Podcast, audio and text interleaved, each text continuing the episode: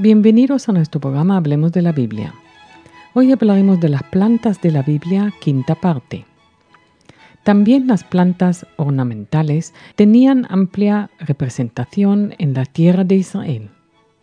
La coloquintida o calabaza silvestre, citada en el libro segundo de los Reyes, capítulo cuarto, como planta presente en toda la tierra santa.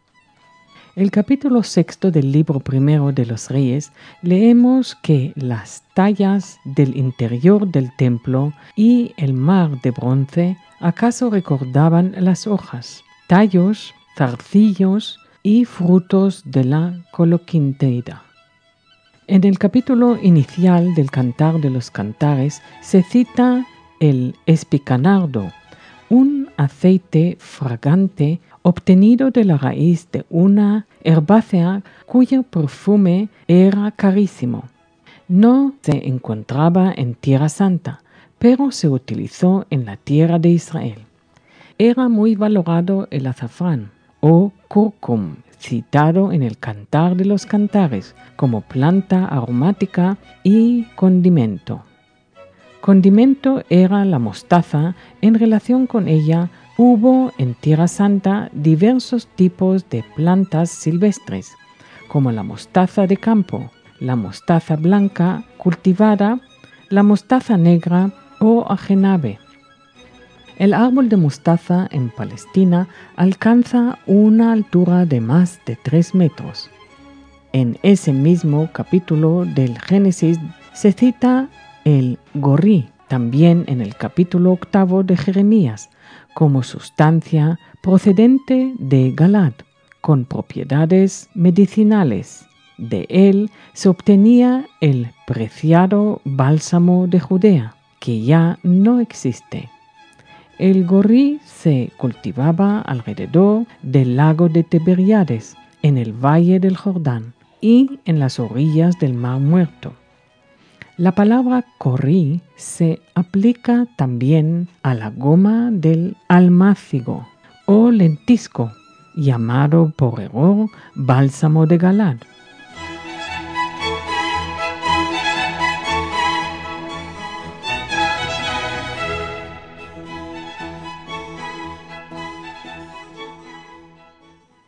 Es natural que se aprovechara la fragancia de las flores y entre ellas las rosas y los lirios. En hebreo se alude a la rosa con el nombre de Shoshan, término aplicable a muchas flores diferentes. En la bíblica palestina hubo siete especies diferentes de esta flor. Rosas, lirios y azucenas se cultivaban en tiempos bíblicos en todas partes.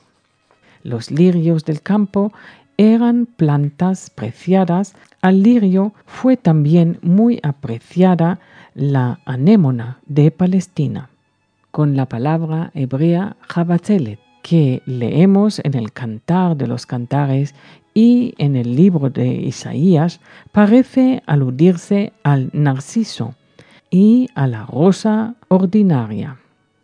Hay que tener en cuenta que las rosas llegaron a Egipto en la época de los Ptolomeos. La adelfa abundaba en la zona de Jericó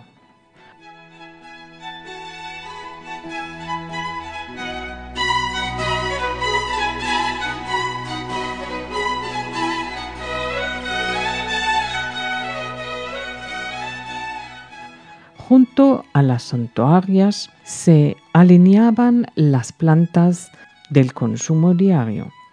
Era de suma importancia la lenteja, en hebreo adashim. Se comía en Palestina ya en tiempos de los patriarcas, como se deduce del capítulo vigésimo quinto del Génesis y otros libros de la Biblia donde esta legumbre es elemento principal de la dieta. Legumbres o keli en hebreo, que en el segundo libro de Samuel, capítulo décimo séptimo, equivale a grano tostado y lenteja. en alusión a los cereales, las semillas de guisantes, las habas y similares, que en Oriente se asan en el horno y se tuestan al fuego. Era planta apreciada el ajo, shum en hebreo, favorito en Oriente, siendo el chalote la especie más cultivada, el ajo de Ashkelon, el alcaparro o avioná. También los puerros o jagir en hebreo, nombrado en el libro de los números.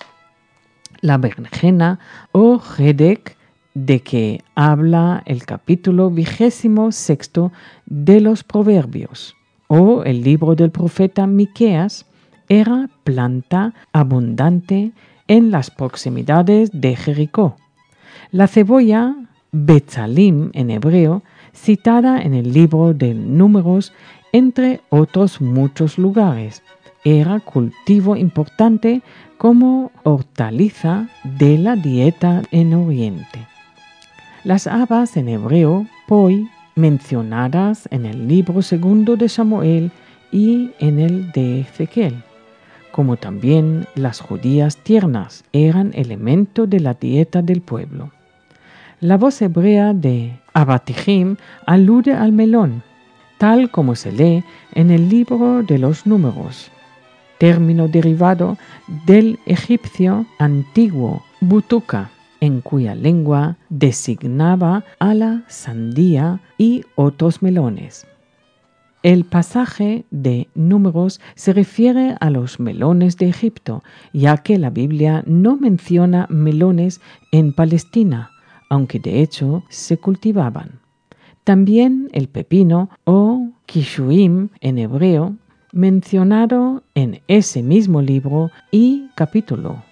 La calabaza o kikayo se cita en el libro de Jonás, donde se habla de la calabaza vinatera. Gracias